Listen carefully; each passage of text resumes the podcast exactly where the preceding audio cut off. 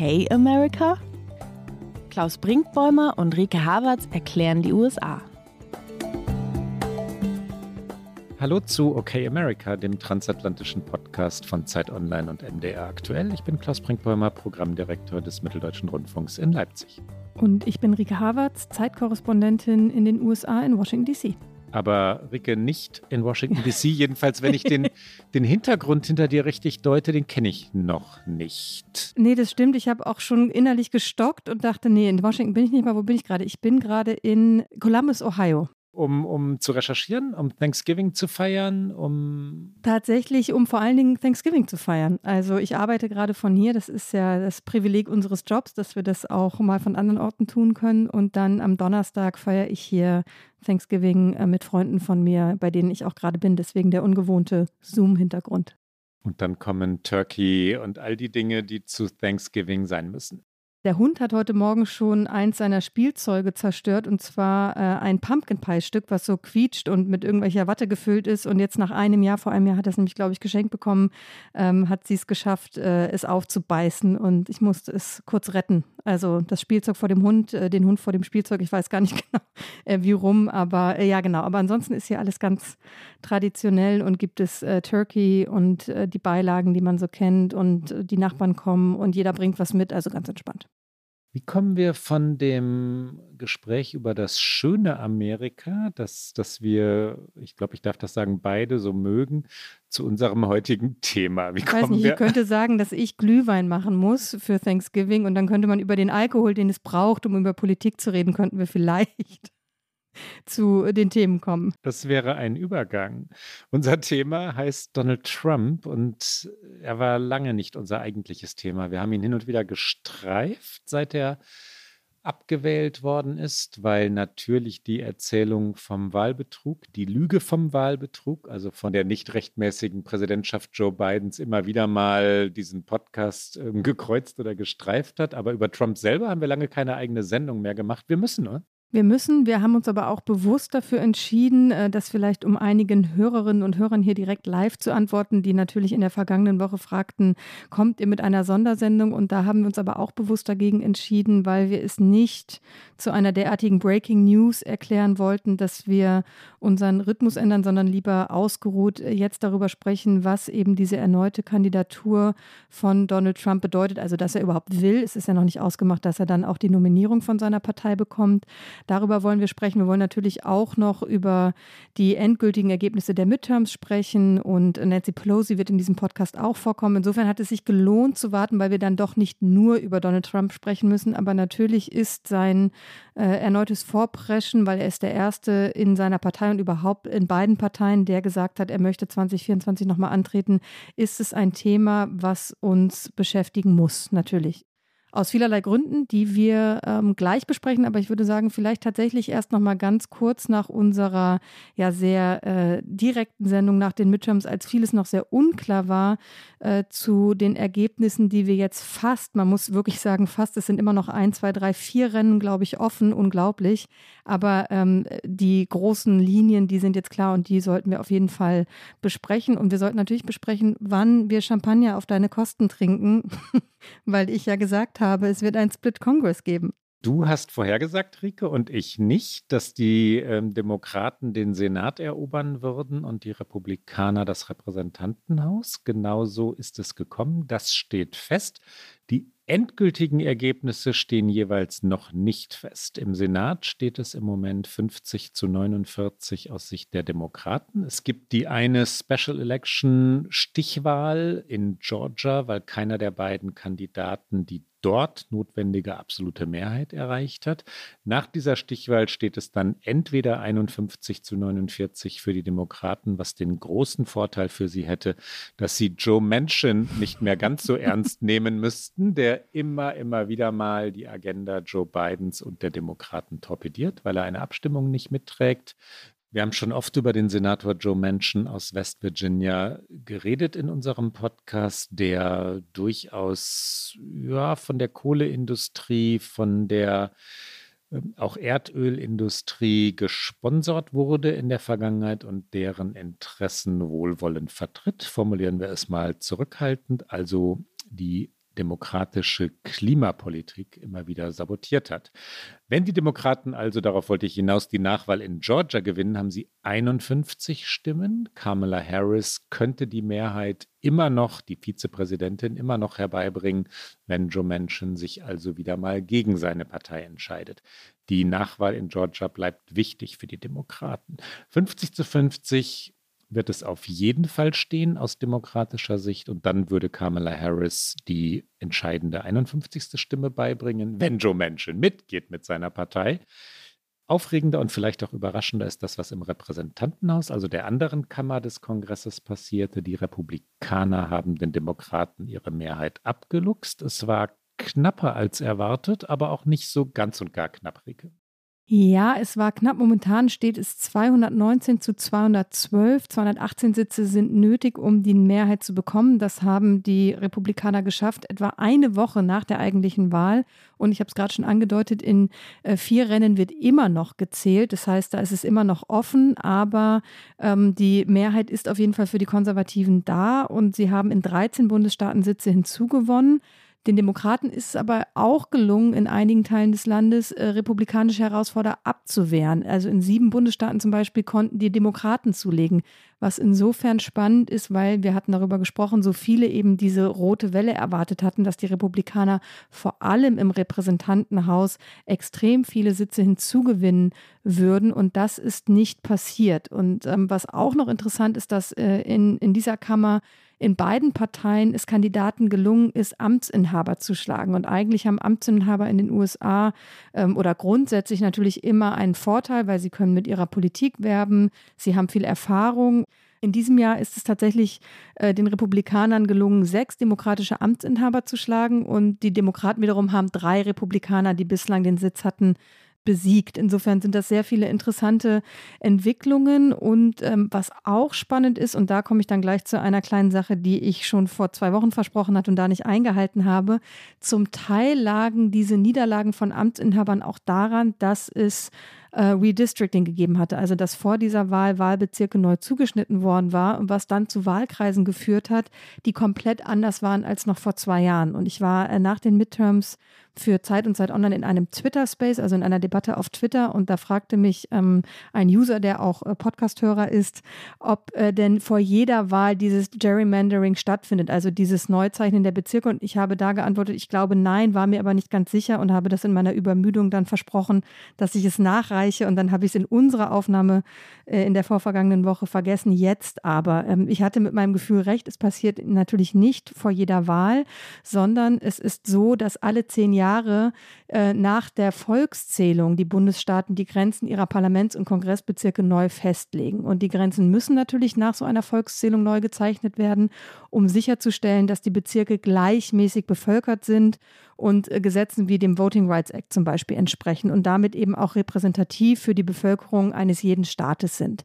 Und richtig gemacht würde eben diese Neueinteilung der Bezirke eine Chance sein, wirklich Bezirke zu erstellen, die den Worten von John Adams ein, ich zitiere, genaues Porträt, eine Miniatur des gesamten Volkes äh, zu zeichnen, entsprechen würde. Aber das wird in den USA schon seit Jahren missbraucht. Wir haben schon häufiger über dieses Prinzip des Gerrymandering gesprochen und beide Parteien versuchen, Bezirke so zuzuschneiden, dass sie ihnen zum Vorteil reichen. Also, dass sie entweder Bezirke so zuschneiden, dass sie möglichst viele ihrer potenziellen Wählerinnen und Wähler darin einschließen oder dass sie sie so zuschneiden, dass man ähm, es so zersplittert, dass im Grunde keine Chance für die gegnerische Partei ist, die Mehrheit zu gewinnen. Und ähm, dadurch kommen hier auch teilweise so absurde Wahlbezirke äh, zustande. Ich war vor den Wahlen ja in Texas, habe ich, glaube ich, erzählt in diesem Podcast und war in einem Wahlbezirk und ich habe den dann gegoogelt, weil ich dachte, wo finde ich denn da die Kandidatin? Wo ist sie denn wohl, dass ich sie mal live sehe? Und das war irgendwie ein Zickzackkurs durch den Süden Texas, wo ich dachte, okay, das ist, das zieht sich über Hunde, also über wirklich wahnsinnig viele Kilometer von Norden nach Süden. Dann gibt es komische Kurven und also das war eben auch so ein neu zugeschnittener Bezirk.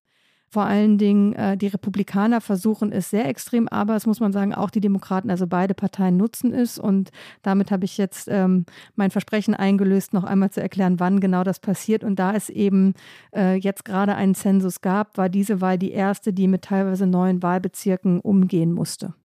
Wobei der Unterschied äh, aus meiner Sicht schon etwas drastischer ist, als du es gerade formuliert hast. Ich glaube, die, der, der wesentliche Unterschied in der Wählerschaft der beiden Parteien ist ja, dass die Demokraten schon sehr unterschiedliche Schichten der amerikanischen Bevölkerung vereinen oder jedenfalls vereinen wollen, was Migration explizit einschließt, also auch immer neue Wählergruppen während die Republikaner sehr mit der weißen Wählerschaft, dem konservativen Amerika verbunden sind, das Migration ablehnt, auch wenn es selber, auch wenn diese Menschen selber von natürlich Einwanderern abstammen, ja, Familien, die irgendwann mal aus Europa oder woher auch immer in die, in die USA gekommen sind. Die Republikaner grenzen aus, grenzen sich ab. Die, äh, die Demokraten verstehen sich als integrierende Partei. Und das bedeutet dann in der Konsequenz, dass die Republikaner das Gerrymandering, also die Einschränkung von, äh, von auch Wahlmöglichkeiten aggressiver betreiben als die Demokraten. Das ist schon so. Ne? Das machen beide, aber die einen deutlich schärfer als die anderen. Das stimmt. Ich widerspreche dir noch einmal ganz kurz. Ähm, also ich widerspreche dir nicht, ich stimme dir in allem zu, würde nur ergänzen, dass gerade die Midterms jetzt gezeigt haben, dass die Republikaner natürlich in unterschiedlichen Wählergruppen durchaus auch Potenziale hätten, weil zum Beispiel die Demokraten enorme Probleme haben äh, bei Arbeiterklasse, bei hispanischen Wählerinnen und Wählern und es da zum Beispiel eben auch in Texas ähm, republikanische ähm, Latina-Kandidatinnen gab, die zum Beispiel einen Distrikt gewonnen hat. Monica de la Cruz ist so eine Kandidatin. Das heißt, die Frage wird sein, ob dieses, wie du es gerade beschrieben hast, aggressiv auf die weiße Wählerschaft zugeschnittenen Wahlbezirke in der Zukunft überhaupt noch so dienlich ist oder ob die Republikaner nicht eher was anderes versuchen sollten. Das nur noch als Ergänzung. Oh, ich, nein, ich liebe diese Debatte. Wir kommen von Donald Trump weg und wie schön, dass wir über Donald Trump dann etwas später reden, Rike. Das ist aber ähm, ein, ein, ja, in Wahrheit ja ein anderes, äh, da, da, kommen wir schon wieder auf eine andere Ebene dieses Themas. Ne? Gerrymandering und die, die Frage, ob die Demokraten nicht äh, ihre Wählerschaft verloren haben, mit der sie gerechnet haben, sind ja in Wahrheit zwei Ebenen. Ne? Die, und ja, ich, ich stimme dir wiederum zu, die Demokraten haben es verpasst, die Wählerschaft, auf die sie gebaut hatten, wirklich zu binden und bei sich zu halten und gelten inzwischen als die elitäre Partei der Großstädte, während die Republikaner die Arbeiterschaft ähm, sich zumindest teilweise erschlossen haben, die ihnen noch vor zehn Jahren oder 15 Jahren oder 20 Jahren fern war. Da waren sie die, die elitäre konservative Partei der Reichen, des weißen etablierten Amerikas. Und jetzt haben sie sehr viele Arbeiter eher Männer als Frauen, aber auch Arbeiterinnen bei sich und sehr viele hispanische Migranten und Migrantinnen. Und das bricht das Ganze auf. Diese Annahme, dass die Demokraten in der Zukunft nahezu unbesiegbar sein würden, schon aus demografischen Gründen, hatte es vor zehn Jahren gegeben, die gilt nicht mehr. Ne? Diese These gilt nicht mehr. Die, die Republikaner sind sehr viel offener geworden und davon müssen sich Wahlforscher verabschieden und wir auch. Na, und vor allen Dingen auch die Demokraten. Und ich glaube, sie müssen schauen, wie sie das halt auch innerhalb ihrer Partei äh, schaffen, weil natürlich der linke Flügel, der progressive Flügel weiter pusht für die Themen, die natürlich auch wichtig sind. Aber gleichzeitig ähm, wissen wir auch, dass eben General Elections, also die Wahlen, äh, wo es dann um Präsidentschaft geht, die werden halt nicht an den Rändern gewonnen, sondern die werden eben immer noch in den USA äh, in der Mitte gewonnen. Und da liegen eben extrem viele Stimmen, die, ähm, ich habe mit, mit einem in Texas gesprochen, der gesagt hat, als es um den hispanischen äh, Vote zum Beispiel ging, die Demokraten haben uns immer für selbstverständlich genommen und die Republikaner ähm, haben sich nie um uns gekümmert. Und ich glaube, jetzt sehen wir den Moment in den USA, wo sich das halt ändert, wo die Republikaner sehen, okay, da liegt was potenziell für uns und die Demokraten aufwachen und sehen, oh, wir müssen aber auch was dafür tun. Das ist eben nicht selbstverständlich, dass wir mit großer Mehrheit diese Stimmen holen. Bei den Midterms war es jetzt noch so, dass äh, mehrheitlich die Latinos für die Demokraten gestimmt haben, aber eben nicht mehr in so großen Abständen, wie das noch vor äh, 10, 15, 20 Jahren der Fall war. Ein weiteres Resultat dieser Midterm Elections ist, dass sehr viele der Leute, die bei den Republikanern die Lüge vom Wahlbetrug, also die Trump-Theorie vertreten haben, nicht gewählt wurden. Das hatten wir schon vor zwei Wochen.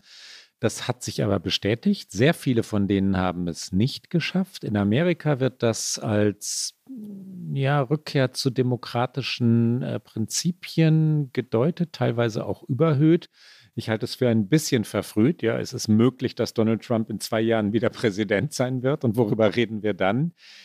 Die Zwischendiagnose ist beruhigend, ja, dass Menschen, die dann auch auf niedrigeren Ebenen als jetzt Senat und Repräsentantenhaus, also in den lokalen Regierungen oder als Wahlbeobachter oder als Staatsanwälte und so kandidiert haben, mit der Lüge vom Wahlbetrug nicht durchgekommen sind, ist selbstverständlich ein gutes Zeichen für die wunderbare Demokratie der Vereinigten Staaten von Amerika. Wer wird denn Sprecher der Republikaner im Repräsentantenhaus? Das ist ja eine enorm wichtige Rolle. Die Sprecherin Nancy Pelosi werden wir gleich noch thematisieren, aber wer wird der Sprecher der Mehrheitsführer?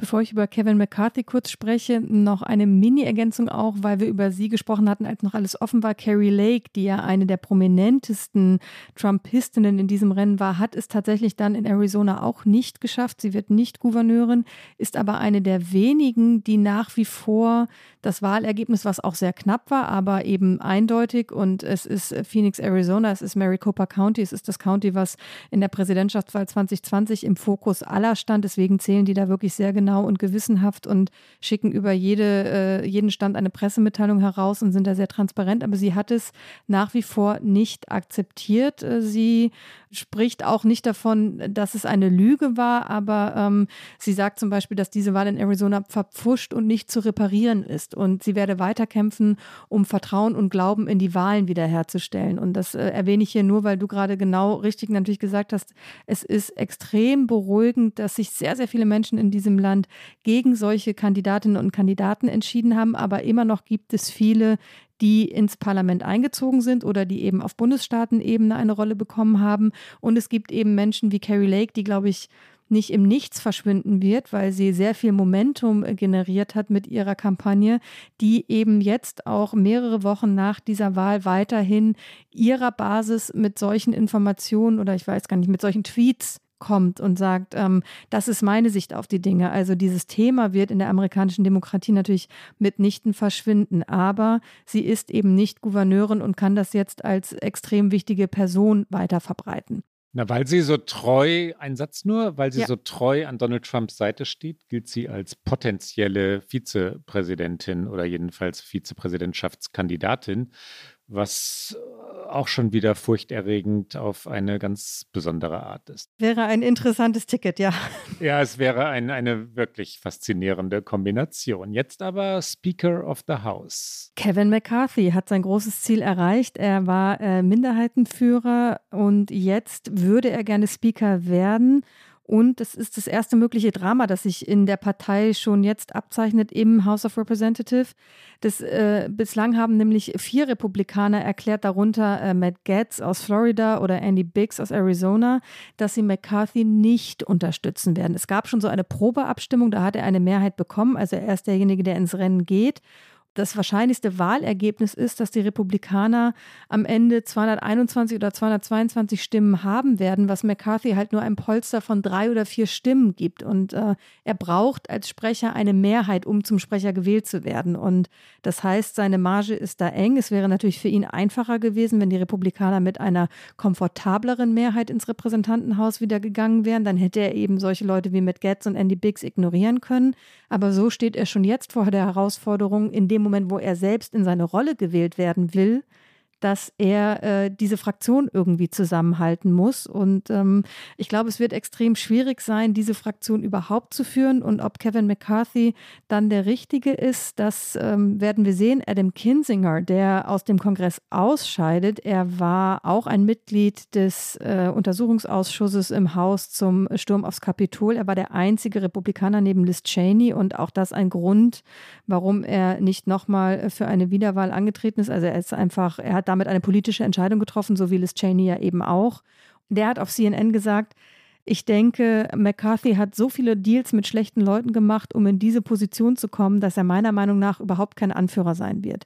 Ich denke, er wird eine völlige Geisel der extremen Flügel der Republikanischen Partei sein. Und ich glaube offen gesagt nicht, dass er sehr lange durchhalten wird. Das ist Kinsingers Assessment. Dazu muss man sagen, er ist natürlich jetzt nicht aus der äh, rechten Fraktion äh, oder aus dem rechten Lager dieser Fraktion und er scheidet aus, aber deswegen kann er eben auch offen sprechen und ich äh, würde sagen, seine Worte äh, sind durchaus sehr präzise. Es wird interessant sein zu sehen, wie McCarthy versucht, diesen, und das davon kann man ausgehen, diesen Zirkus, den einige von den Abgeordneten, die jetzt für die Republikaner im Haus sitzen, veranstalten wie er das zusammenbringen will und wie er da tatsächlich, und das muss ja die Aufgabe sein der Republikaner jetzt mit ihrer Mehrheit dort, äh, tatsächlich ähm, ähm, beiden äh, wirklich die Stirn bieten will, wie sie als Front auftreten wollen, wie sie Gesetze ähm, schreiben wollen, die sie dann eben in den Senat schicken, wo sie blockiert werden von den Demokraten. Also es wird davon nicht substanziell viel umzusetzen sein, aber das ist ja das Signal, was ausgehen muss jetzt von der Republikanischen Partei, dass sie jetzt äh, Biden und den Demokraten durch ihre Mehrheit im Haus das Leben so schwer wie möglich macht. Und es äh, könnte auch sein, dass dieses so schwer wie möglich machen nur darin besteht, dass sie alle möglichen Untersuchungsausschüsse zu allen möglichen Dingen ähm, äh, angehen, zum Beispiel einen Untersuchungsausschuss, um nochmal in Hunter Bidens Geschäfte zu gucken, oder dass sie sagen, wir wollen jetzt Joe Biden impeachen, was ja einige angekündigt haben, und dass eben das der Zirkus sein wird, den sie veranstalten, aber wenig Substanzielles mit, was wollen wir eigentlich für eine Politik machen, dabei herauskommen wird. Ich möchte den Zuhörerinnen und Zuhörern, die Kevin McCarthy nicht kennen oder nicht mehr genau im Kopf haben, wer dieser Mann eigentlich ist, den künftigen Sprecher des Repräsentantenhauses ganz kurz vorstellen in wenigen Sätzen. Er stammt aus Bakersfield in Kalifornien, vertritt äh, den dortigen 22. kalifornischen Kongresswahlbezirk, so heißt das offiziell seit 2007. Republikaner durch und durch und ansonsten kann man dieses durch und durch auf Kevin McCarthy nicht anwenden oder nicht wirklich beziehen, weil er, Herrgott, in den letzten Jahren ein Politiker ohne jedes Rückgrat war. Ja, er hat vor den Präsidentschaftswahlen über Donald Trump gesagt, Trump sei von Putin bezahlt, was ein wow, wuchtiger Satz war, dann hat er bestritten, das je gesagt zu haben, in dem Moment, als Trump plötzlich ernsthaft im Rennen war und die Wahl zu gewinnen schien. Und dann wurde aber belegt, dass er es gesagt hatte, weil es einen Mitschnitt gab. Ja? Kevin McCarthy hat nach dem Sturm auf das Kapitol gesagt, Trump habe Schuld daran. Er habe zu diesem Sturm auf das Kapitol aufgerufen, nur um dann kurz danach, als sich der Wind wieder gedreht hatte, nach Mar-a-Lago zu pilgern und sich dem Herrscher Donald Trump zu unterwerfen und zu sagen, er habe das alles nicht so gemeint. Was für ein Politiker, was für ein Rückgrat. Es geht hin und her bei Kevin McCarthy immer dahin, wo gerade die Macht zu sein scheint. Und jetzt erobert er sie mit dieser Methode selbst, wenn es denn so kommt, wie du gerade prognostiziert hast. Ich wette auf keinen Fall wieder dagegen, Rike. die Vorhersage wird zutreffen. Ein dann doch etwas windiger Führer des Repräsentantenhauses äh, wird dieses in den nächsten Jahren also dominieren. Ja, und wie hat er Liz Cheney abserviert, ja, mit vielen anderen, also eine der wenigen Politikerinnen, die sich nun dafür ausgesprochen hatten, Donald Trump wirklich anzuklagen und das Amtsenthebungsverfahren durchzubringen. Na, Kevin McCarthy, na gut, alles gesagt, oder? Wir werden wahrscheinlich in Zukunft noch häufiger über ihn reden. Über wen wir nicht mehr so häufig reden werden, ist Nancy Pelosi. Was für ein Kontrast, weil äh, sie ist die Frau, die dieses Amt über die letzten äh, Jahre und Jahrzehnte, auch wenn sie es natürlich nicht immer war, weil die Republikaner zwischendurch natürlich auch die Mehrheit im Haus hatten, aber sie ist eine der prägenden Figuren im Kongress und sie hat nach diesen Midterms äh, eine, eine Rede gehalten, in der sie angekündigt hat, dass sie nicht mehr weiter die Fraktion der Demokraten anführen wollen wird. Und äh, bevor wir über Nancy Pelosi und diesen Schritt und wirklich das Ende einer Ära reden, äh, hören wir sie vielleicht einfach einmal ganz kurz selbst, wie sie sagt, dass sie Vertrauen in diese Fraktion hat und dass es Zeit sei für eine neue Generation. Und dann sagt sie, ich bin froh, dass es so viele gibt, die diese Verantwortung annehmen und tragen wollen. Hier ist einmal Nancy Pelosi.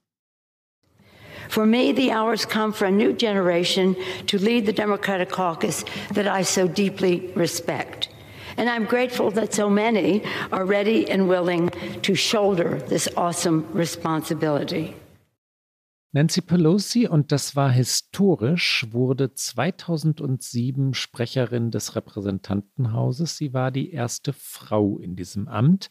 Sie hatte diese Rolle bis 2011 und dann haben die Demokraten die Mehrheit dort verloren, aber sie hatte diese Rolle wieder ab 2019, als die Demokraten die Mehrheit zurückerobert hatten. Und sie war prägend, weil sie eine Machtpolitikerin war, aber nicht nur das. Ja, sie hat für Prinzipien gestritten, ob man die nun mochte oder nicht. Es gibt viele Menschen, die Nancy Pelosi auch verdammen in den USA, denen sie zu links war, denen sie zu machtbewusst war, zu kühl auch. Es gibt bei den linken Demokraten wiederum welche, denen sie bei weitem nicht progressiv genug war. Umstritten also war Nancy Pelosi wahrlich. Sie wusste aber, wie Washington funktioniert und sie konnte es nutzen für ihre Partei, der ja oft nachgesagt wird, bei weitem nicht kühl genug zu agieren, nicht strategisch genug, also immer wieder ausgetrickst zu werden von den Republikanern, die machtbewusster seien. Für Nancy Pelosi trifft das alles nicht zu. Die kennt das Spiel und sie hat es gekonnt gespielt. Ja, sie war natürlich auch so mächtig, weil sie der Partei Geld gebracht hat. Sie kommt aus äh, Kalifornien. Sie hat äh, reiche Großspender immer an die Partei gebunden. Und weil du, äh, du hast es gerade schon gesagt, einfach so geschickt war. Sie war, äh, sie hat diese Fraktion zusammengehalten. Es gibt äh, in Washington viele, die sie Badass nennen. Also, dass sie ähm, einfach, äh, ja, ich weiß gar nicht, wie ich es übersetzen soll, dass, dass sie halt einfach, ja, Badass ist, dass sie Gott, jetzt fehlen mir wirklich die Worte. Durchtrieben ist, eine Na, Taktiererin geschickt. Was ist ein deutsches Wort für Badass? Badass ist super, aber wie. Knallhart? Knallhart sowieso. Vielleicht? Ich finde es halt im Englischen eher positiv besetzt und nicht unbedingt negativ konnotiert. Kann natürlich beides sein. Aber sie ist halt einfach, ähm, sie geht halt mit allem relativ äh, tough auch um. Also ich weiß gar nicht, wie, ja, ich, mir fehlen tatsächlich, mir fehlt das perfekte deutsche Wort für Badass, aber vielleicht haben es jetzt alle auch so wie wir engagiert darüber gesprochen haben verstanden, was, was es umschreibt. Ich halte mein iPad in der Hand, während wir reden, Rike, und Google Translate sagt knallhart. Wir müssen selten übersetzen, wenn es um Englisch und Deutsch geht, aber knallhart ist es für mich in Wahrheit nicht. Es ist, es ist mehr ganovenhaft, so ein bisschen. Äh, ja. Es schwingt halt auch ein Kompliment mit, wenn ja, man absolut, jemanden Badass absolut. nennt. Ja, genau, so. genau. Und knallhart ist, knallhart ist zu kühl. Badass ist geschickter, aber ich glaube, inzwischen haben wir weitestgehend umschrieben, was wir meinen. Und um ein positives Beispiel dafür zu bringen, sie hat zum Beispiel die Fraktion, als Obama Präsident war, so zusammengehalten und auch zusammengebracht, dass sie ihm die Mehrheit geliefert hat für sein Affordable Care Act, also für eins der wichtigsten politischen Vorhaben, die Obama als Präsident umgesetzt hat, nämlich eine Krankenversicherung für alle in den USA. Es ist natürlich bei weitem nicht jeder jetzt in den USA versichert, aber über diese Obamacare sind mehr als 35 Millionen Amerikanerinnen und Amerikaner nun krankenversichert.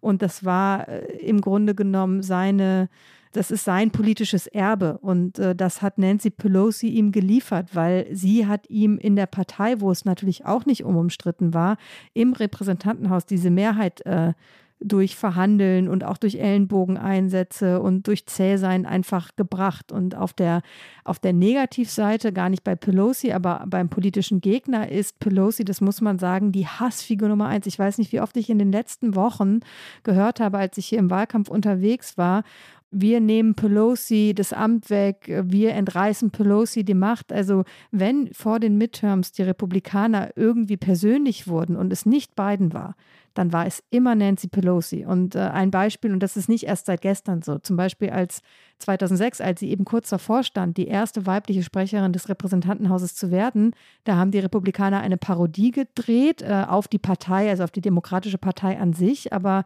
in dieser Parodie ist ein böses demokratisches Imperium äh, zu sehen und es ist unter der Führung von Darth Nancy, also quasi Darth Vader auf Nancy Pelosi gemünzt.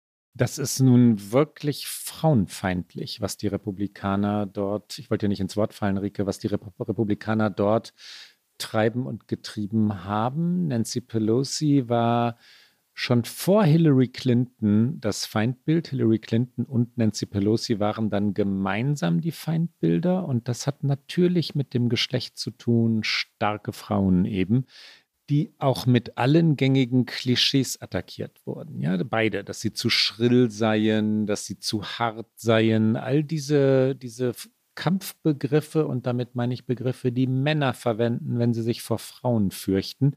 Seit 2018 haben die Republikaner mehr als 227 Millionen Dollar für Werbespots ausgegeben, die Nancy Pelosi verunglimpfen oder jedenfalls scharf und weitestgehend unsachlich attackieren. Und dann gab es Folgen. Nancy Pelosi und viele andere haben davor gewarnt, jahrelang, dass die Attacken, die sehr persönlichen Attacken, natürlich in einem Land wie den USA, das so waffenstarrend ist, zu Gewalt animieren könnten. Und der Sturm auf das Kapitol am 6. Januar 2021 hatte explizit Nancy Pelosi als eines der wesentlichen Ziele. Wir erinnern uns an die Demonstranten, will man ja gar nicht mehr sagen. Horden waren es eher, die Nancy Pelosis Büro gestürmt haben, an diesen einen der Täter, mutmaßlichen Täter muss man nicht mehr sagen, die, viele von denen sind inzwischen angeklagt und verurteilt, den einen, der auf Nancy Pelosis Schreibtisch saß, ja, oder in dem Stuhl vor ihrem Schreibtisch und die Beine, die Füße auf dem Tisch hatte. Und jetzt, das ist ähnlich schlimm, noch schlimmer, man will es in Wahrheit nicht vergleichen, beides ist schlimm, gab es den Angriff auf ihren Ehemann. Kurz vor den Wahlen, nämlich Ende Oktober, wurde Paul Pelosi, Nancy's Ehemann, zu Hause, also in dem gemeinsamen Haus der Pelosis, Opfer eines Angriffs, eines Einbruchs, eines ja, physischen Angriffs. Es kam zu einem Gerangel, es kam zu schweren Verletzungen. Paul Pelosi wurde ins Krankenhaus eingeliefert und der Täter, David DePape, hatte gerufen, wo ist Nancy? Where is Nancy? Und hat dann hinterher zugegeben, also er wurde gestellt, er wurde überrumpelt. Paul Pelosi hatte es geschafft, sehr schnell die Polizei zu rufen. Der Täter also gestand dann, dass er die Anführerin des Lügenpacks der Demokratischen Partei, ich zitiere ihn hier, attackieren wollte, dass er ihr die Kniescheiben brechen wollte, dass er sie entführen wollte und all das hat natürlich mit den Verunglimpfungen durch die Republikaner, all den persönlichen Attacken, all den Tweets durch Donald Trump zu tun. So etwas kommt von so etwas. Die Gewalt hat ihre Ursachen. Nancy Pelosi war schockiert, ihr Ehemann scheint gesund zu sein, scheint äh, ein äh, Complete Recovery, wie das immer in den USA genannt wird, ähm, inzwischen zu haben oder absolviert zu haben, auf dem Weg auf jeden Fall zu sein, vollständig zu gesunden. Und dennoch, ja, das war die Vorgeschichte der Wahlen und um sie vollständig zu erzählen, gehört dazu, dass in den konservativen oder erzkonservativen Medien, Medien wie Fox News, auch diese Geschichte wieder verdreht wurde. Da wurde insinuiert, dass Paul Pelosi den Attentäter gekannt habe, dass es dort homosexuelle Verbindungen gegeben habe und all das muss unbedingt im Konjunktiv zitiert werden, weil es falsch ist, weil es keinerlei Belege gibt. Die Polizei hat gesagt, das ist Unsinn. Das war ein Angriff auf Nancy Pelosi, die nicht da war, die nicht im Haus war. Und es gab keine Verbindung zwischen Paul Pelosi und dem Täter. Die Erzählung bei Fox News bei Leuten wie Tucker Carlson war eine andere. Die Verunglimpfung also hört nicht auf.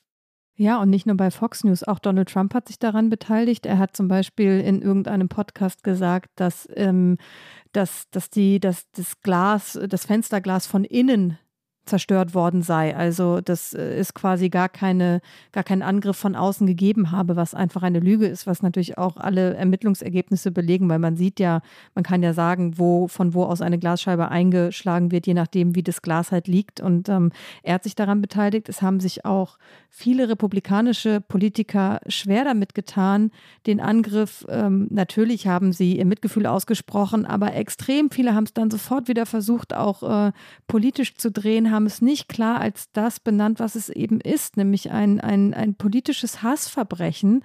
Und Zahlen, die dann natürlich danach auch öffentlich wurden, belegen, dass seit Trumps Präsidentschaft die Bedrohungslage von Politikern in diesem Land extrem zugenommen hat und die auf beiden Seiten zugenommen hat. Es gibt auch natürlich Bedrohungen von linksextremen Kräften gegen äh, konservative Politiker, aber die Zahlen und die Statistiken, alles, was die Behörden haben, ist überproportional, liegt es bei, äh, bei Rechtsextremen und Verschwörungstheoretikern, die gegen linke Politiker Bedrohungen aussprechen. Und ähm, der, der Mann von Nancy Pelosi war einfach schwerst verletzt. Der Mann hat ihm mit einem Hammer den Schädel gebrochen. Und auch wenn er jetzt hoffentlich wirklich wieder, so wie du es gerade gesagt hast, komplett gesund wird, war das traumatisch. Und man muss auch sagen, Nancy Pelosi hat sich danach nicht sofort geäußert. Es gab dann Statements, äh, wo sie genau das gesagt hat, die Familie sei traumatisiert. Und dann kam aber auch irgendwann wieder Badass Pelosi, als klar war, dass ihr Mann das gut überstehen wird in aller Dramatik. Dann kam eben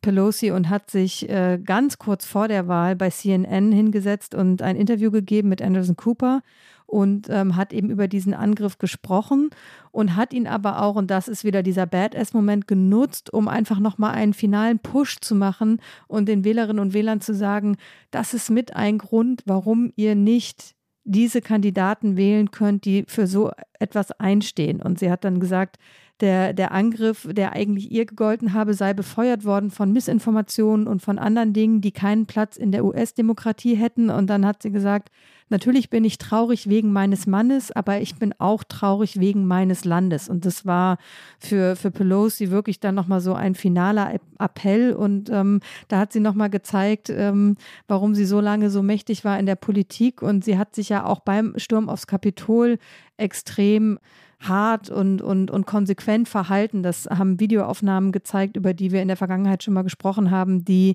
über den Untersuchungsausschuss veröffentlicht wurden, die ihre Tochter, die Dokumentarfilmerin ist, gedreht hat, wo man sieht, wie sie telefoniert, wo sie sofort sagt, wir müssen das heute noch äh, durchziehen, weil das ist unsere Constitution, unsere Verfassung, das ist unser Land. Wir dürfen eben sie, diese Horden, nicht gewinnen lassen, indem wir jetzt diesen Prozess stoppen. Und sie hat äh, mit Mike Pence telefoniert und also also sie war äh, überall involviert und ähm, da muss man auch sagen, ich bin extrem oft auch kritisch gegenüber Nancy Pelosi gewesen und ich finde, man kann auch sehr kritisch sein, ähm, weil sie eben auch viele ähm, kontroverse Dinge gemacht hat, weil sie sich sehr lange äh, an der Macht gehalten hat. Sie ist jetzt 82 und äh, wir haben bei äh, der vergangenen Präsidentschaftswahl darüber gesprochen, muss sie wirklich noch einmal Speaker werden oder ähm, sollte sie es jetzt abgeben an, an eine jüngere Generation und ähm, ich fand aber tatsächlich mit, mit dem Verhalten, was sie dort gezeigt hat, in diesem Moment der größten Krise des Landes und auch wie sie sich jetzt im Nachgang dieses Angriffes geäußert hat, ähm, hat mir nochmal ganz anderen Respekt für, für ihre politische Karriere gegeben. Na, ich glaube, dass die Demokraten generell den Fehler gemacht haben, in der, in der Breite ihrer Spitze zu alt zu sein. Ja, das meint den Präsidenten, das meint Nancy Pelosi. Die 80-Jährigen können eine Klimapolitik nicht mehr glaubwürdig vertreten. Das äh, ist ein Fehler und sie sind dafür bestraft worden, in Teilen jedenfalls. Und dann, na gut, natürlich verdient sie Achtung und Anerkennung für eine Lebensleistung. Sie wird übrigens im Repräsentantenhaus bleiben. Sie zieht sich nicht zurück. Sie wird mehr in Kalifornien sein, das hat sie gesagt, ihren Wahlkreis. Sie kommt aus San Francisco, Kalifornien vertreten. Sie wird also auch im Wahlkreis Politik machen, aber immer weiter nach Washington reisen, nur eben nicht mehr Minderheitenführerin wäre es ja dann, Führerin ihrer Partei im äh, Repräsentantenhaus sein. Der Nachführer Hakeem Jeffries äh, ist in den 40ern und wird, er muss noch gewählt werden. Er würde, wenn er gewählt wird, der erste schwarze Fraktionschef im Kongress sein. Dass er gewählt werden wird, steht in Wahrheit aber außer Frage. Frage. Und jetzt, Rike? Und jetzt haben wir so lange nicht über Donald Trump gesprochen, dass wir schon fast äh, eine ganze Sendung voll haben. Aber es bleibt natürlich noch genug Zeit, um über Donald Trump zu reden und seinen dritten Versuch. Wir könnten im Nachhinein sagen, dass es eine Sendung über Nancy Pelosi war und über Kevin McCarthy und wir auch noch ein bisschen über Donald Trump geredet haben. Aber nein, wir kommen zum eigentlichen Thema unserer heutigen Sendung. Nach geschätzten, ich weiß es nicht, 35 Minuten nun also zu Donald Trump. Ja, er, er hat in einem äh, Ballsaal von Mar-a-Lago, also in seinem Anwesen in Florida, äh, seine erneute Kandidatur verkündet. Es war nicht wie 2016 äh, der Trump Tower in New York. Es waren nicht äh, die Rolltreppen und das Vergoldete und der Kitsch und der Pomp äh, dieser Lobby an der Fifth Avenue. Aber der Glanz ist ja in Wahrheit auch äh, schon nicht mehr so glänzend, schon lange nicht mehr so glänzend. Es ist alles etwas stumpf geworden um Trump und auch die Marke Trump herum. Und dann hat er sich einen neuen Ort gesucht. Und Florida ist nun mal auch jetzt sein Hauptwohnsitz Wohnsitz und ähm, da hat er dann seine Anhängerinnen und Anhänger in den Ballsaal gebeten, natürlich auch alle Medienvertreter, aber ich zum Beispiel kenne also von den deutschen Medienvertretern fast niemanden, der eine Akkreditierung bekommen hat. Also man muss sich immer anmelden für solche Events. Ich habe das natürlich auch äh, versucht, aber natürlich eine freundliche Absage bekommen. Aber CNN zum Beispiel, also die großen Sender waren schon vertreten. Es hätte ja auch sein können, dass Trump wirklich nur ihm genehme Medien äh, zulässt, aber CNN zum Beispiel war live dabei. Aber ich sag mal, es war eine, ich möchte fast sagen, furchtbare Rede. Es war eine Stunde, die schmerzhaft war, wenn man sie komplett sich angehört hat. Es war Teleprompter Trump, möchte ich ihn nennen, und das hat ihm noch nie besonders gut getan. Es hat ihm nie besonders gut gefallen. Er ist in dieser Rede auch nur selten vom Skript abgewichen, aber es war wirklich danach, äh, auch direkt danach in, in Amerika ein großes Kopfschütteln darüber, was, was da passiert ist und wie energielos man etwas verkünden kann, wofür man eigentlich wahnsinnig viel Energie braucht. Es war, wir kommen gleich noch in die Details, vielleicht hören wir einmal ganz kurz tatsächlich rein, um einen Eindruck zu bekommen. Man muss es gar nicht groß übersetzen. Die meisten äh, werden sicherlich auch schon Auszüge gehört haben. Hier ist ein Ausschnitt, wo er sagt, ähm, ich kandidiere, wo er nochmal sagt, dass das eine Aufgabe ist für, für ein Movement, also für eine Bewegung und äh, dass er es nochmal machen würde, weil das Land eben in einem so katastrophalen Zustand sei. Hier kommt einmal Donald Trump. In order to make America great and glorious again, I am tonight announcing my candidacy for President of the United States. Our country is in a horrible state. We're in grave trouble. This is not a task for a politician or a conventional candidate. This is a task for a great movement that embodies the courage, confidence, and the spirit of the American people. This is a movement. This is not for any one individual. This is a job for tens of millions of proud people working together from all across the land and from all walks of life, young and old, black and white, Hispanic and Asian, many of whom we have brought together for the very, very first time. Es ist zu früh zu sagen, ob er wirklich noch einmal an das anknüpfen kann, was wir 2016 erlebt haben. Er will natürlich die Außenseitergeschichte erneut erzählen, ja, eher gegen das Establishment, das hat er auch schon angekündigt.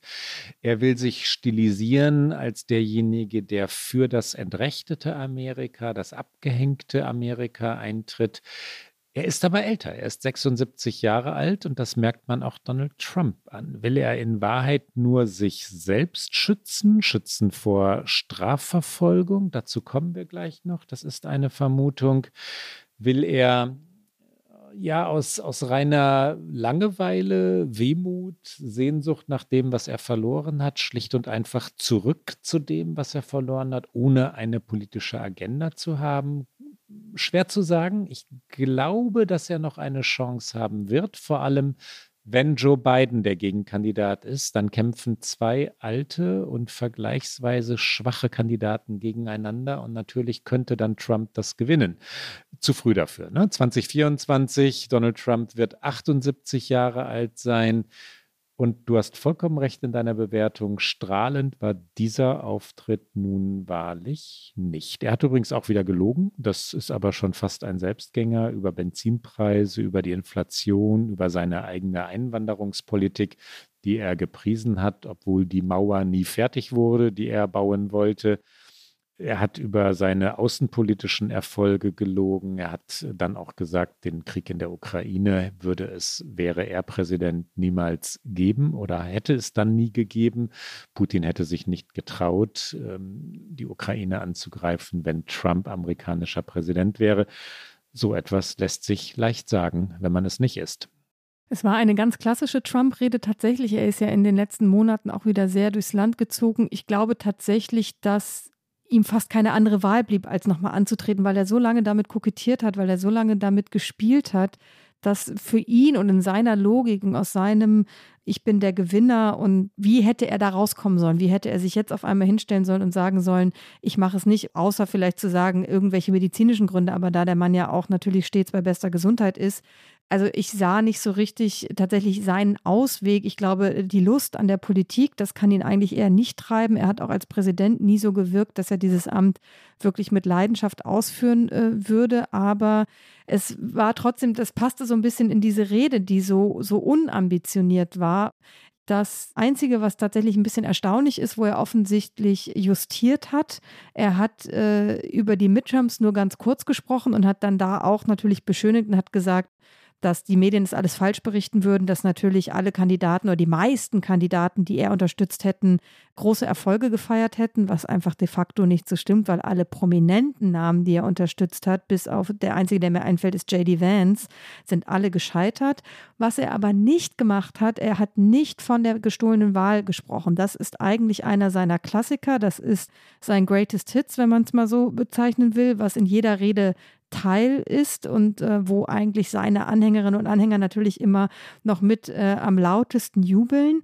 Das hat er in dieser Rede ausgespart. Er hat nur davon gesprochen, dass das Wahlverfahren in den USA unfair sei. Und das ist ja dieses Framing der Republikaner, die jetzt nicht unbedingt von, von gestohlenen Wahlen oder ähm, sonst was sprechen, sondern die dann sagen, Election Integrity in Anführungszeichen, also die Integrität von Wahlen müsste in den USA wiederhergestellt werden und die dann so etwas machen wie äh, Wahlrechtsreformen, die eben ähm, restriktiv sind gegenüber einzelnen Wählergruppen. Oder Carrie Lake hat zum Beispiel vorgeschlagen gehabt in Arizona, man sollte einfach zur reinen Papierwahl zurückkehren. Das ist etwas, was Trump auch immer mal wieder äh.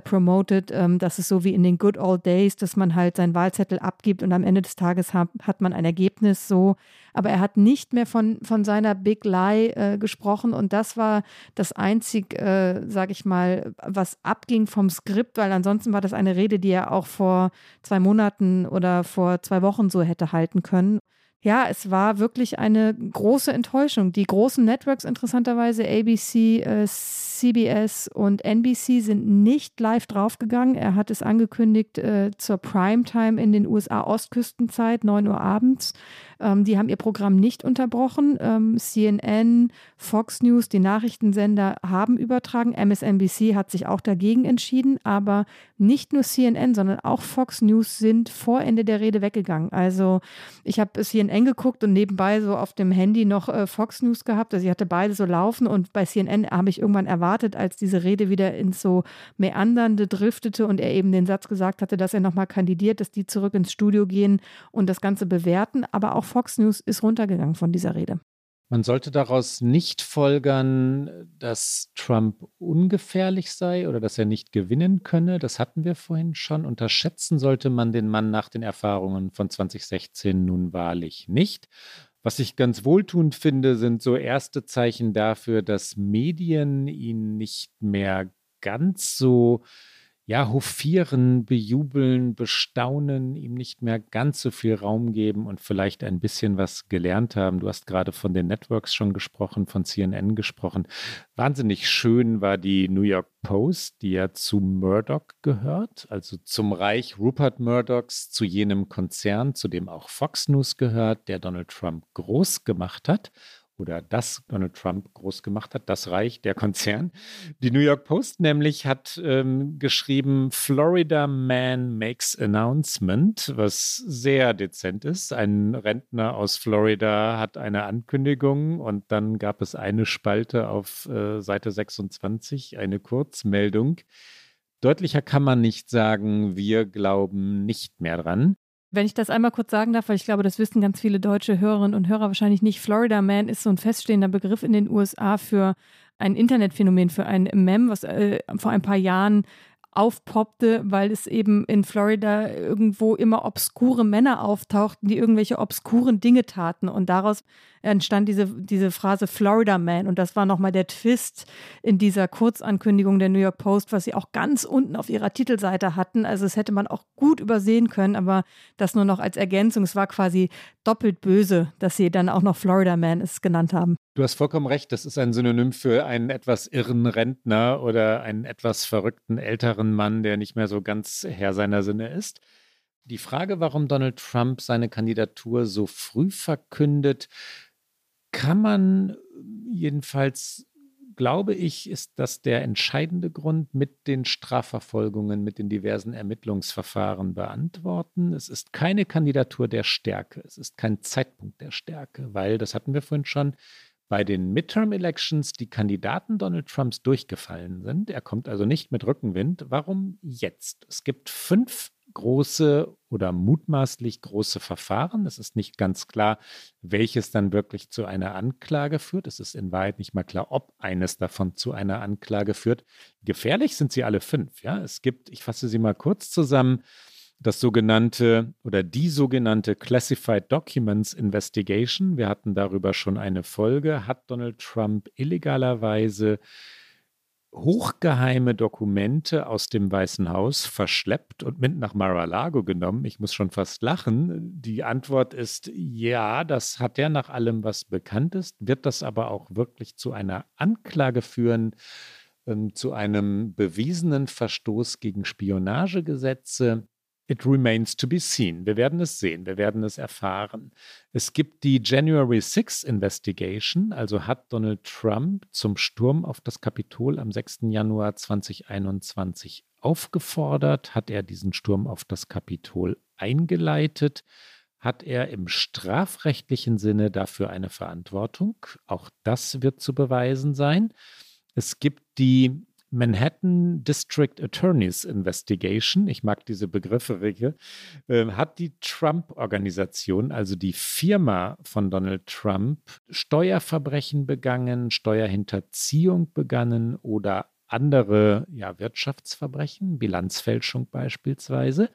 Dann viertens die Georgia Election Investigation. Hat Donald Trump also versucht, im Jahr 2020 die Präsidentschaftswahl in jenem Bundesstaat Georgia zu seinen Gunsten zu fälschen, zu drehen, zu biegen gegen das tatsächliche Ergebnis. Nach allem, was wir wissen, ja, er hat dazu aufgefordert, das ist belegt, diese Wahlergebnisse, so wie sie waren, nicht zu respektieren. Ist das strafrechtlich nachweisbar, also so, dass es wirklich zu einem Urteil führt? Auch das werden wir erst wissen, wenn es soweit ist. Und dann gibt es noch ein Zivilverfahren, haben Trump und seine Kinder Kreditnehmern, Banken, Versicherungen falsche Dinge über ihr Vermögen, also über die ja, Vermögenswerte, Kreditwürdigkeit, Sicherheiten erzählt. Das ist wiederum ein Verfahren, das in New York spielt. Fünf große Verfahren. Normalen Menschen würde schon eins davon Angst machen. Ob Donald Trump deswegen kandidiert, weil er also glaubt, immun vor Strafverfolgung zu sein, sich also zu schützen, die Spekulation jedenfalls wird er nicht mehr wegbekommen. Und wenn erstmal so eine Spekulation da ist, dann ist der Kandidat, wie schon gesagt, kein Kandidat der Stärke mehr. Werbung. Wie geht es weiter mit der Europäischen Union? Präsidentschaftswahlen in den USA, EU-Parlamentswahlen, geopolitische Krisen und wirtschaftliche Schwierigkeiten. Wir suchen Lösungen für diese Herausforderungen. Am 19. und 20. März auf der digitalen Europakonferenz von Handelsblatt, Die Zeit, Tagesspiegel und Wirtschaftswoche. Über die Zukunft Europas sprechen wir mit Bundeskanzler Olaf Scholz, Wirtschaftsminister Robert Habeck und vielen mehr. Kostenlose Anmeldung unter europe20xx.de.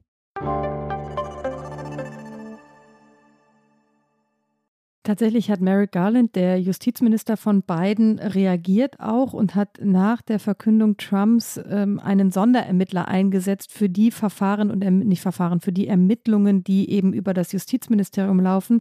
Jack Smith soll sich jetzt darum kümmern. Wir kennen diese Rolle des Sonderermittlers noch aus den äh, Mueller Investigations, also aus den Ermittlungen, was mit der Einmischung Russlands auf die Wahl 2016 war. Da gab es eben auch schon mal einen Sonderermittler. Die werden eingesetzt wenn es eben besonders sensible Fälle sind. Und mit Trumps Kandidatur wird es eben sensibel, weil Garland natürlich der Justizminister für Biden ist und damit für einen potenziell direkten Konkurrenten von Trump, auch wenn Biden noch nicht gesagt hat, ob er noch einmal antreten wird oder nicht und auch wenn noch nicht klar ist, ob Trump die Nominierung in seiner Partei gewinnen wird. Aber um eben dort Transparenz zu sein, äh, werden dann diese Sonderermittler eingesetzt. Und das ist äh, jetzt eben geschehen. Es wird also erstmal weiter ermittelt und auch äh, nur weil er jetzt gesagt hat, er möchte gerne nochmal kandidieren, schützt ihn das noch nicht notwendigerweise. Aber natürlich ähm, passieren genau diese Dinge, dass Garland jetzt reagieren muss und dass Trump bei, bei jeder neu aufkommenden äh, Kritik, bei jeder neu, kann er immer sagen, das ist, was er ja eh immer schon gemacht hat, das ist eine politische Hexenjagd gegen mich. Und insofern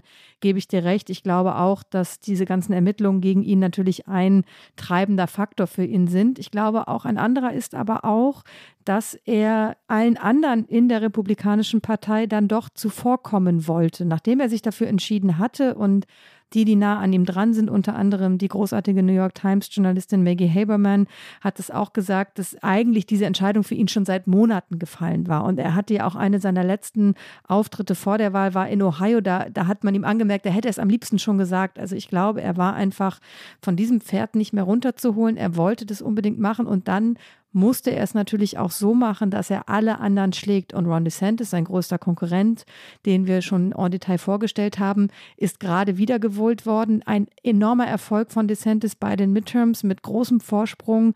Und natürlich wollte er äh, da einmal etwas gegensetzen, auch wenn es ein bisschen schräg wirkt. Aber in Trumps Welt ist er trotzdem jetzt der Erste, der ähm, verkündet hat. Und DeSantis kann natürlich jetzt gerade noch gar nicht äh, verkünden. Der muss erst mal seine zweite Amtszeit antreten. Das beginnt ja dann erst im Januar. Und auch dann wird er nicht so super schnell vorpreschen. Aber ich glaube zum Beispiel auch persönlich nicht, dass Ron DeSantis es jetzt sein lassen wird. Ich glaube schon, dass DeSantis versuchen wird, seine Chance zu nutzen. Und es gibt ja auch noch andere, über die sprechen wir wir äh, vielleicht auch noch gleich, aber und vor allen Dingen hören wir auch DeSantis gleich nochmal, der natürlich auch reagiert hat auf Trumps Ankündigung. Aber vielleicht noch ein letztes zu diesem ganzen Auftritt von Trump, als er verkündet hat, Interessant war auch, wer alles nicht da war. Und darunter war nämlich auch ähm, seine eigene Tochter Ivanka Trump, die äh, ein Statement herausgebracht hat und äh, in dem es sehr amerikanisch heißt, sie würde ihren Vater natürlich lieben und immer unterstützen aber nicht mehr in der politischen Arena. Also Ivanka Trump und auch ihr Mann Jared Kushner haben sich äh, distanziert von Trump. Und ähm, es war auch niemand von der Republikanischen Partei da, der wirklich Rang und Namen hatte. Also diese ganze Verkündung fiel irgendwie nicht so pompös aus, wie Trump sich das, glaube ich, gerne gewünscht hätte.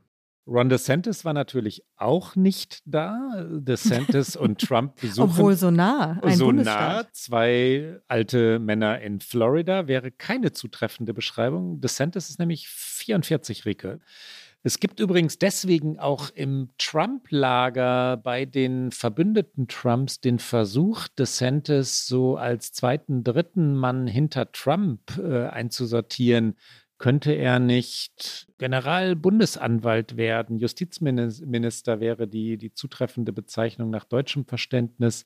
Oder ein wichtiger Minister, nicht gerade Vizepräsident, aber Innenminister, Außenminister oder so in einer Trump-Regierung und dann mit 48 oder dann natürlich eher 50 Jahren die Nachfolge Trumps antreten. Nein, du hast recht, DeSantis wird sich auf solche Spielereien nicht einlassen, wenn er auch in einem Jahr noch das Gefühl hat, in Wahrheit der Stärkere zu sein. Jetzt zu dem O-Ton. Ron DeSantis hat gesagt, etwas, was ich in diesem Job gelernt habe, ist, dass man, wenn man führt, wenn man etwas zustande bringt, auch immer mal unter Beschuss gerät. Das liegt in der Natur der Sache. Ich glaube nicht, dass es einen Gouverneur während meiner vierjährigen Amtszeit gibt, der mehr angegriffen wurde als ich, insbesondere von den Medien. Man lernt daraus, dass all das nur Lärm ist. Worauf es wirklich ankommt, ist die Frage, führt man wirklich? Setzt man sich mit den Problemen auseinander? Erzielt man Ergebnisse für die Menschen? Und setzen Sie sich für sie ein. Und wenn man das tut, dann ist all das andere unwichtig und genau das haben wir getan.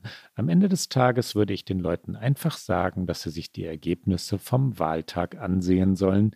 Hier also kommt Ron DeSantis.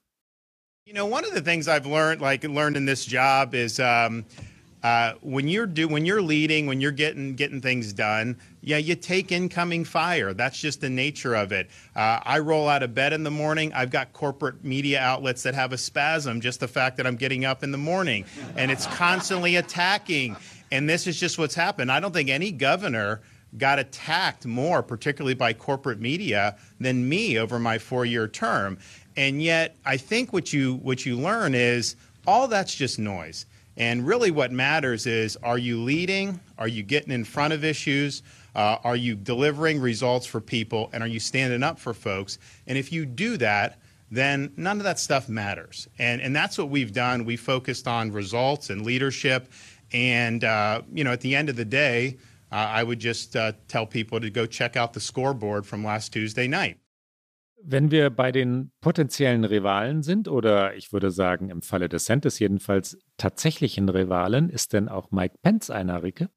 Mike Pence möchte auf jeden Fall gerne einer sein. So viel ist sicher. Es war eine äh, fast schon äh, comichafte äh, Koinzidenz, dass an dem Tag, an dem Donald Trump verkündete, an diesem Dienstag, Mike Pence seine Memoiren rausgebracht hat. Es war einfach natürlich seit Monaten klar, dass dieses Buch an diesem Tag erscheinen würde. Es heißt So Help Me God, weil natürlich Mike Pence äh, aus der evangelikalen Ecke der Republikaner kommt und man hatte schon ein, fast ein bisschen Angst um den armen Mike Pence, dass ihm jetzt der ganze Wind aus den Segeln genommen würde, weil alle nur noch über Trump sprechen würde. Aber es hat doch ganz gut für ihn funktioniert, weil A, Trumps Rede halt dann doch nicht das ganz äh, glorreiche war, was man vielleicht gedacht hätte und weil die Medien eben mittlerweile auch einen anderen Umgang mit Trump pflegen. Äh, darüber haben wir gerade schon gesprochen.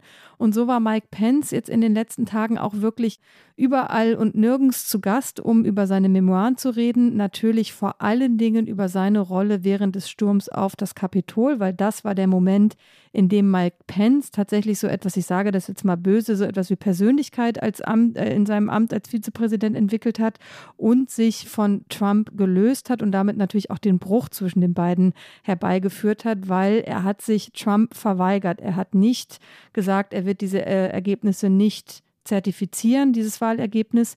Er ist auch nicht aus dem Kapitol geflohen, er ist da geblieben die ganze Zeit und ähm, er hat dann eben das, was das Electoral College soll, also er hat diese Ergebnisse im Kongress dann in seiner Rolle als Vizepräsident zertifiziert. Darüber redet er ausführlich in diesen Tagen. Aber natürlich redet er auch über Trump und über eine mögliche Konkurrenz zwischen den beiden. Und eines der ersten Interviews, das er gegeben hat, war mit dem Sender ABC. Und da wurde er gefragt, ob denn Trump jetzt 24 nochmal Präsident werden sollte. Und da windet er sich immer so ein bisschen raus. Und dann hat er aber gesagt, there will be better choices. Es wird eben bessere Alternativen geben. Und ob es denn auch er sei, wird er dann gefragt. Und dann sagt er, es würde auf jeden Fall, und da ist er ganz der, der christliche Familienmensch, es würde in der Familie diskutiert. Also natürlich ist das eine Entscheidung, die er nicht alleine treffen würde, sondern es würde innerhalb der Familie diskutiert.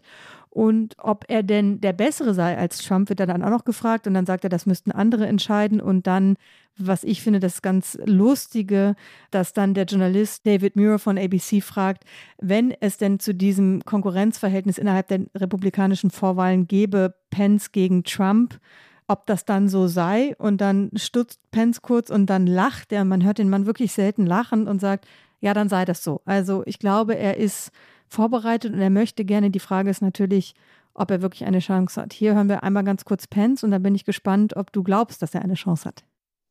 I think there will be better choices. Better choices than Donald Trump. Um, and uh, for me and my family, we uh, will be reflecting about what our role is in that. But will you run for president in 2024? Well, we're giving it consideration in our house prayerful consideration. Do you believe you can beat Donald Trump? Well, that would be for others to say. And it'd be for us to decide whether or not we'd want to test that. So if you decide to run and he's up there, so be it. so be it. Nach jetzigem Stand der Dinge, Rike, hat Mike Pence keine Chance. Ron DeSantis ist stärker. Donald Trump hat eine große Anhängerschaft. Mike Pence hat die nicht. Ja, die Evangelikalen, die tiefreligiösen Republikaner, aber mehrheitsfähig macht ihn das noch nicht. Das kann sich aber noch verschieben. Wenn DeSantis aus irgendeinem Grund, einer Affäre, einem Skandal aus dem Rennen genommen wird, wenn Donald Trump verurteilt wird aus einem der fünf vorhin genannten Gründe, in einem der fünf genannten Verfahren, dann könnte Mike Pence the last man standing sein, der letzte, der noch im Rennen ist. Und dann haben wir in einem Jahr eine andere These. Hm. Nach jetzigem Stand der Dinge, nein, er gewinnt gegen beide nicht. Es könnte natürlich auch noch dritte Option, dass sich äh, DeSantis und Trump so um die, die Mager-Wählerinnen und Wähler in den Primaries streiten, dass sie sich gegenseitig so ein bisschen aufheben und damit auf einmal Pence als äh, quasi glücklicher Dritter dasteht. Aber ich würde auch sagen, äh, Stand jetzt äh, ist er chancenlos. Ja, und der ist ja nicht milde, der ist ja kein eher liberaler Republikaner. Er ist ein Hardliner durch und durch. Er versucht sich so ganz sanft von Trump zu verabschieden. Äh, so richtig kritisch schreibt er aber nicht mal in seinem Buch über Trump. Und er war jahrelang loyalster Vizepräsident. Ja, also loyaler kann ein Mensch ja nicht an der Seite eines äh, anderen sein. Ja, und auch als Gouverneur, alles, was er mit Gleichstellungsrechten und gegen Gleichstellungsrechte getan hat. Also, das macht ihn vielleicht zu einem sehr guten, extrem konservativen, aber ich glaube auch in einer Präsidentschaftswahl, naja, wobei das wiederum, diese ganze Identitätspolitik, da hat er vielleicht sogar Punkte, die er auf seiner Seite hat, aber er ist natürlich auch komplett uncharismatisch, das muss man auch noch sagen. Also, es ist auch in diesen, diesen Interviews, wenn er jetzt auch versucht, sich da so ein bisschen staatsmännisch zu geben, also, ich sehe da nicht so ganz großes Potenzial, aber er versucht es auf jeden Fall. Was bedeutet die Erklärung Donald Trumps für die Regierung Joe Biden? Wie stellen die sich ein auf das, was jetzt vor ihnen liegt? Ja, super interessant. Ähm, natürlich war man in der Regierung äh, darauf vorbereitet, dass das passieren würde. Es, wir haben ja alle nur darauf gewartet, dass es endlich passiert.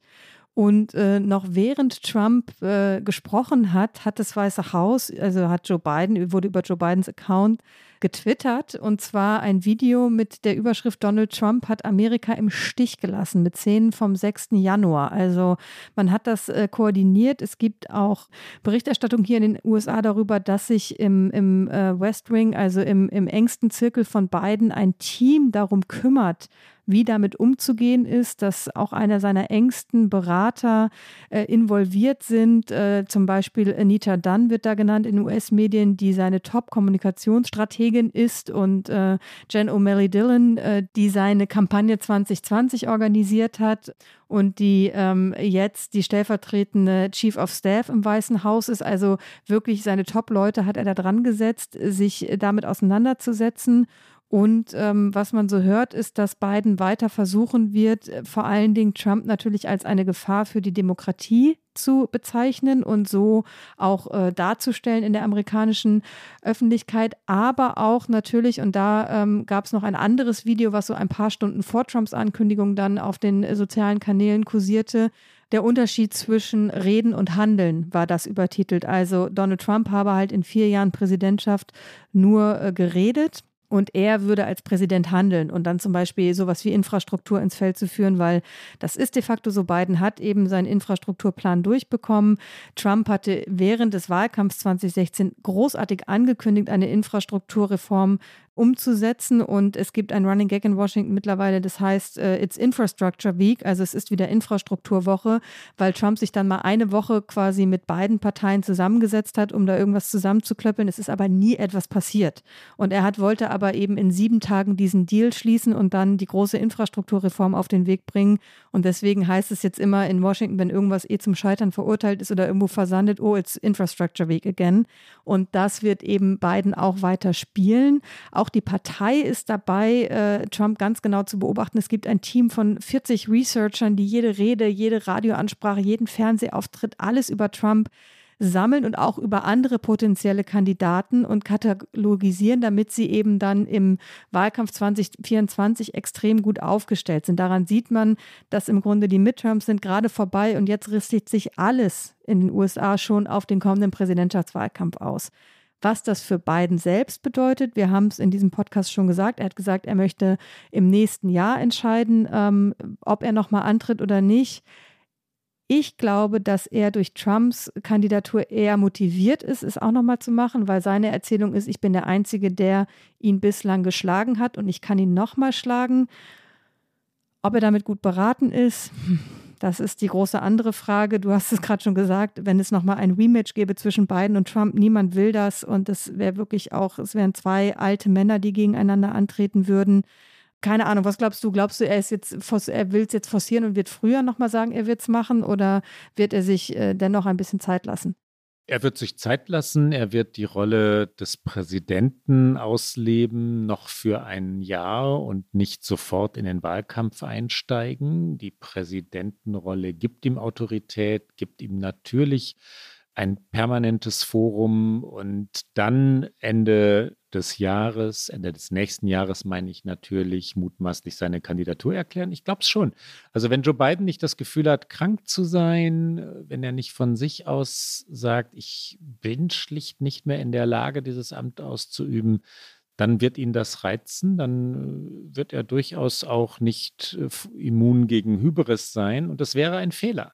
Die Demokraten würden das wiederholen, was sie 2016 gemacht haben, mit einem diesmal dann mutmaßlich schwachen Kandidaten, also dem amtierenden Präsidenten Biden.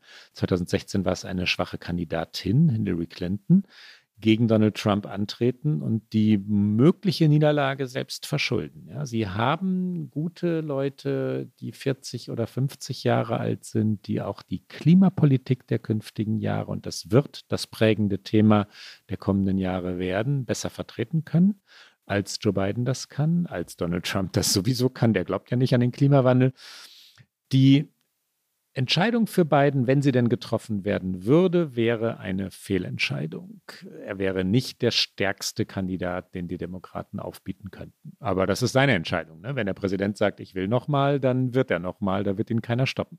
Und da wir schon so schön im Konjunktiv sind, würde ich sagen, für unsere kurze Schlussrunde, wie bedrohlich ist denn jetzt der dritte Versuch von Trump für die USA als Ganzes?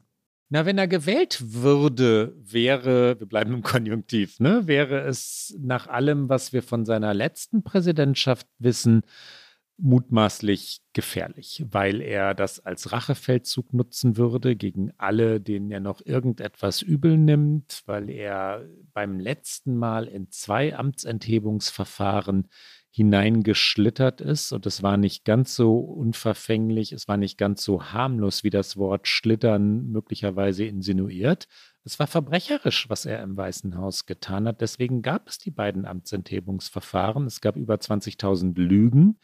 Und der Sturm auf das Kapitol war der Versuch, ein demokratisch herbeigeführtes Wahlergebnis zu kippen und nicht weniger als das. Das war ein Putsch. Und Donald Trump ist derjenige, der dafür verantwortlich ist. Wir könnten jetzt noch einmal eine Stunde lang darüber reden, wie gefährlich es werden würde. Ich versuche mich kurz zu fassen und übergebe das Wort zurück an dich, Rike. Dann versuche ich mal die andere Variante. Wie gefährlich ist es denn überhaupt, dass er es nochmal versucht und nicht im Konjunktiv, wenn er gewählt werden würde? Ich finde allein schon den Versuch, dass er nochmal antritt, gefährlich, nicht weil ich glaube, dass er momentan stark ist, nicht weil ich glaube, dass er besonders gute Chancen gerade hat auf diese Kandidatur, aber zum einen darf man ihn eben niemals unterschätzen. Den Fehler haben alle 2016 gemacht, als sie diesen Geschäftsmann in seinem Pomp in New York belächelt haben und sich damit irgendwie auch ein bisschen selbst beruhigt haben, dass das doch niemals passieren könnte. Und ähm, ich glaube, den Fehler darf man nicht noch einmal machen. Ich glaube aber, was ich daran so gefährlich finde, ist, dass diese hasserfüllte Rhetorik, die einfach auf so vielen Ebenen um sich greift, jetzt wieder nochmal ein anderes Level wieder erreicht, nämlich wieder dieses nationale Level, weil jetzt wieder in diesem Vorwahlkampf der Republikaner wird es schmutzig werden, weil Donald Trump involviert ist. Das ist einfach so. Und dann wird diese, diese Rhetorik, wir haben über sie gesprochen im Zusammenhang mit dem Angriff auf Pelosi, das wird wieder so viel mehr zunehmen und öffentlichen Raum einnehmen. Und ich sage nicht, dass man davor die Augen verschließen soll, aber wozu diese Rhetorik führt, das sehen wir halt fast jeden Tag. Und in dieser Woche, nee, nicht in dieser, am Wochenende gab es wieder einen, einen unfassbaren Angriff auf einen LGBTQ-Plus-Club in Colorado Springs. Der mutmaßliche Täter ist nicht nur wegen Mordes angeklagt, sondern auch wegen Hassverbrechen. Und das ist eben auch Teil dieser Rhetorik, dass man Menschen ablehnt, weil sie anders sind als man selbst. Und all das wird wieder mehr zunehmen. Und das finde ich schon für die USA als Ganzes bedrohlich genug. Und über alle weiteren Implikationen hast du gerade schon gesprochen, dass wenn er noch mal im Amt wäre, wie er dann tatsächlich bewusst und mit Verstand, weil er jetzt weiß, was er tut, alle möglichen Checks and Balances aushebeln könnte. Das ist dann noch mal was anderes. Aber ich finde eben im Kleinen das schon extrem bedrohlich. Und damit war es das nun für heute. Wir kommen. Nein, das war es natürlich noch nicht, weil jetzt kommen wir zum Get Out. Und ich, ich wollte es anmoderieren, wir... Rike. Du, und ich habe es dir einfach weggenommen. Du moderierst es an. Los jetzt. Ich moderiere es an. So, so steht es in unserem kleinen Skript, dass ich es anmoderiere, weil ich doch ähm, sehr gespannt bin, was du Schönes hoffentlich und Aufmunterndes mitgebracht hast. Und wenn für den Fall der Fälle, dass es vielleicht doch nicht so aufmunternd ist, weiß ich, dass ich etwas äh, Leichtes mitgebracht habe. Und dann steht es vielleicht gut am Ende der Sendung. Also hier kommt unser Get Out.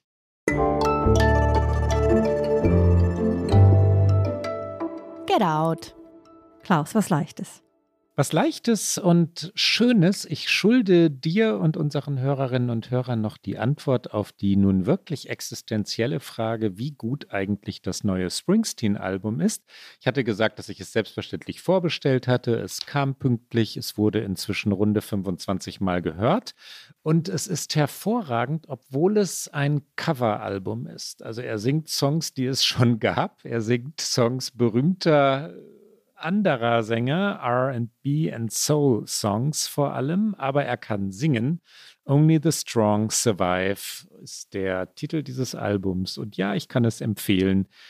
Ich möchte aber noch eine zweite Empfehlung aussprechen. Äh, es ist ein journalistischer Text von David Wallace Wells, der im New York Times Magazine erschienen ist. David Wallace Wells, den werden einige unserer Hörerinnen und Hörer kennen, weil er 2017 2017 einen damals spektakulär wahrgenommenen, wirklich um die ganze Welt herum gelesenen Text geschrieben hat, Die unbewohnbare Erde. Daraus wurde ein Buch, das ein Bestseller war, auch wiederum weltweit. Es ging um genau dieses Thema, die unbewohnbare Erde, die Klimakrise und ihre Folgen. In dem Text, den ich jetzt meine, er heißt Jenseits der Katastrophe, eine neue Klimawirklichkeit kommt in den Blick. Auf Englisch im Original, wenn unsere Hörerinnen und Hörer ihn googeln wollen, Beyond Catastrophe, a new climate reality is coming into view. So findet man ihn sofort schreibt David Wallace Wells darüber, dass der Klimawandel natürlich längst da ist, dass wir 1,3 Grad Erderwärmung jetzt schon haben, dass wir das 2 Grad Ziel kaum noch erreichen können, also die Erderwärmung auf 2 Grad zu beschränken, dass es aber nicht immer weitergehen wird, dass klar ist, dass auch längst Klimapolitik Fortschritte erzielt hat, dass es mutmaßlich gelingen wird, die Erderwärmung dann irgendwann zu stoppen, vielleicht bei 2,5 Grad, bei 2,4 Grad, bei 3 Grad, ähm, was schlimme Folgen haben wird. Hurricanes, Stürme, andere Naturkatastrophen und natürlich Migration, was aber durch Adaption auch ja, wie soll man sagen, lebbar ist ein komisches Wort, womit Menschen umgehen können werden, wenn sie es gut machen. David Wallace Wells, einer der klügsten Texte über die Klimakrise, die ich in der jüngsten Vergangenheit gelesen habe. Rike und du. Der Text kommt natürlich auch in die Show Notes, ähm, also zum Googlen, aber auch bei uns in die Show Notes. Ich schließe dann ab mit Thanksgiving, was vielleicht dann tatsächlich ganz passend ist, ja. weil unsere Folge an Thanksgiving veröffentlicht wird und ich habe extra nochmal nachgehört. Den unterschätzten Rosenkohl habe ich vergangenes Jahr schon empfohlen. Deswegen kann ich das dieses Jahr nicht nochmal machen und möchte deswegen äh, die schöne Streitfrage klären, die hier gerne am Thanksgiving-Tisch gestellt wird, nämlich Dressing oder Stuffing. Stuffing ist eigentlich das, was, glaube ich, die meisten in Deutschland kennen, nämlich das, womit man den Truthahn füllt. Also die, ähm, es ist meistens eine Mischung aus Brot, äh, Äpfeln, Sellerie, Esskastanien, gibt unglaublich viele Rezepte, aber es gibt eben auch Unterschiede, ob man es Stuffing oder Dressing nennt. Und der profane Unterschied ist, dass das Stuffing tatsächlich innerhalb des Vogels gemacht wird und das Dressing, obwohl es inhaltlich das gleiche ist von den Zutaten, wird außerhalb äh, des Truthahns als äh, eigenes Gericht, als eigene Beilage in, äh, in einer Auflaufform gemacht. Es gibt aber auch, das habe ich jetzt gelernt in der Recherche, regionale Unterschiede, nämlich im Süden des Landes wird anders als im Rest des Landes eher von Dressing gesprochen, ganz egal wie es zubereitet wird ich sag mal so, die äh, absoluten Profis machen ihr Dressing, weil es ja außerhalb des Fleisches gemacht wird, so dass sie in den Ofen über diese Auflaufform mit dem Dressing noch ähm, Truthahn-Schenkel legen, die dann eben mitgebacken werden und das Fett von den Truthahn-Schenkeln tropft dann in das Dressing, damit es auch diese Fleischanmutung hat von dem Stuffing, was normalerweise im Truthahn ist. Das war meine kleine Kochexergese und ähm, enorm viele Rezepte sowohl für Stuffing als auch für Dressing gibt es in der wie immer zu empfehlenden New York Times Cooking App. Ich habe Thanksgiving-Sehnsucht und das, liebe Hörerinnen und Hörer, war es für heute bei OK America. Sie hören uns normalerweise jedenfalls alle zwei Wochen, immer donnerstags auf Zeit Online, mdr.de, in der ARD Audiothek und auf allen guten Podcast-Kanälen und die nächste Folge aber ausnahmsweise erst am 15. Dezember. Und wenn Sie uns bis dahin schreiben wollen, dann erreichen Sie uns wie gewohnt unter okamerica.zeit.de. Bis dann. Bis bald.